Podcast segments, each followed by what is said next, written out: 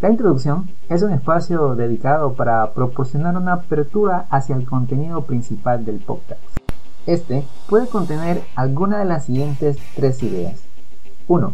Brindar un panorama general del tema que se va a tratar en el podcast.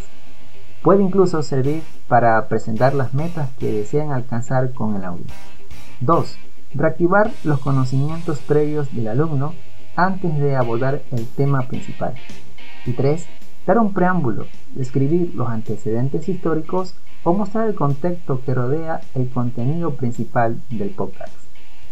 La introducción también puede tener una función motivadora, pues permite generar expectativa en el oyente respecto a lo que va a escuchar en el resto del podcast y generar actitud de cuestionamiento o curiosidad intelectual.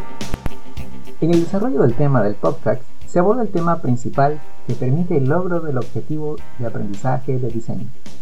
Se brindan en su caso ejemplos o se discuten los aspectos relevantes del tema hasta agotarlos dentro del lenguaje acorde con el tipo de podcast. Aquí se debe dedicar la mayor parte del tiempo del podcast.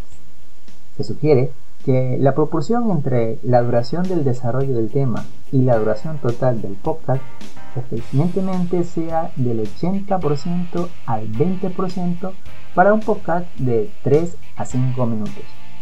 Este valor resulta una referencia para el diseño del podcast, resaltando que debe ser el contenido y el logro del objetivo de aprendizaje los elementos primordiales cuando se define la longitud del material.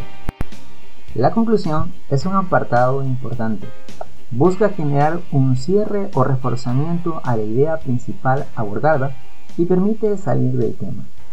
Esta parte puede servir para generar expectativa, curiosidad intelectual o proponer al alumno un reto que le implique iniciar un aprendizaje autónomo o el deseo de continuar investigando sobre el tema o bien continuar la escucha del siguiente capítulo.